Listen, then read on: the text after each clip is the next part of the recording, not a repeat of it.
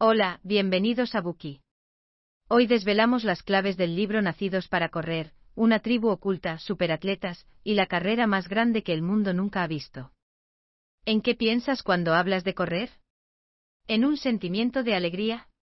¿En el trabajo duro que tienes que hacer para bajar de peso? Para la mayoría de las personas, correr no es tarea fácil. Para el autor de este libro, correr es un pasatiempo que solía traerle mucho dolor.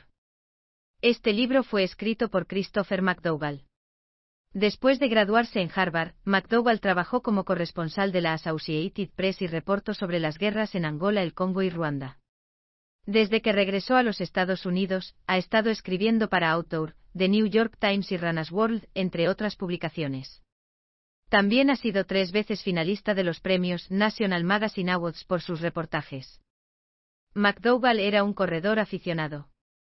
Un día, mientras estaba haciendo un simple trote de tres millas en un camino rural nevado, sintió un dolor agudo en su pie derecho.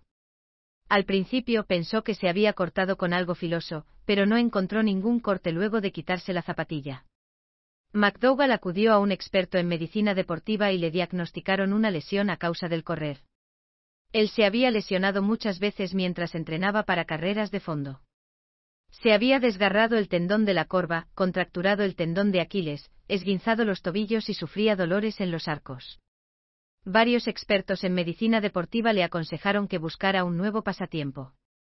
El médico especialista en medicina del deporte que trató a McDougall le dijo que el cuerpo humano no está diseñado para ese tipo de abuso. Pero McDougall estaba confundido. ¿Por qué se lesionaba tan fácilmente mientras corría? Con seis pies y cuatro pulgadas de altura y 230 libras de peso, nunca había experimentado ningún tipo de lesión.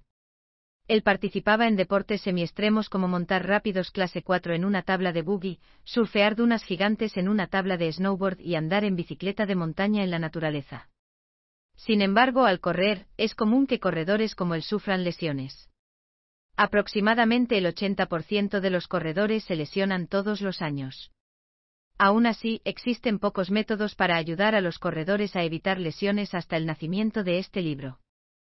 McDougall tuvo que recibir un tratamiento para poder seguir corriendo. Además, tuvo que comprar costosas plantillas correctivas personalizadas. Mientras tanto, siguió en la búsqueda de una mejor alternativa que le permitiera correr sin problemas ni preocupaciones. Quería encontrar un enfoque más natural y seguro, uno que no requiriese plantillas correctivas caras o dosis regulares de analgésicos todos los meses. Visitó a varios expertos, investigó mucho y probó algunos enfoques alternativos, pero ninguno le fue efectivo. Mientras viajaba a México por trabajo, McDougall se enteró por casualidad de los tarahumaras mientras hojeaba una revista de viajes. Ellos son un pueblo indígena que viven recluidos en los barrancas del cobre de México. En su tribu, las personas de 50 años corren más rápido que los adolescentes. Incluso los hombres de 80 años pueden correr distancias más largas que una maratón. Corren por senderos empinados de montaña que han sido completamente apisonados por sus pies. Muchos tarahumaras pueden correr 300 millas en dos días consecutivos, que son equivalentes a 12 maratones completas. Nunca entrenan antes de la carrera más importante de la tribu. Simplemente caminan hacia la línea de salida, saltan mientras se burlan unos de otros y luego siguen corriendo durante 48 horas. Su dieta le daría pesadillas a cualquier entrenador de corredores de distancia.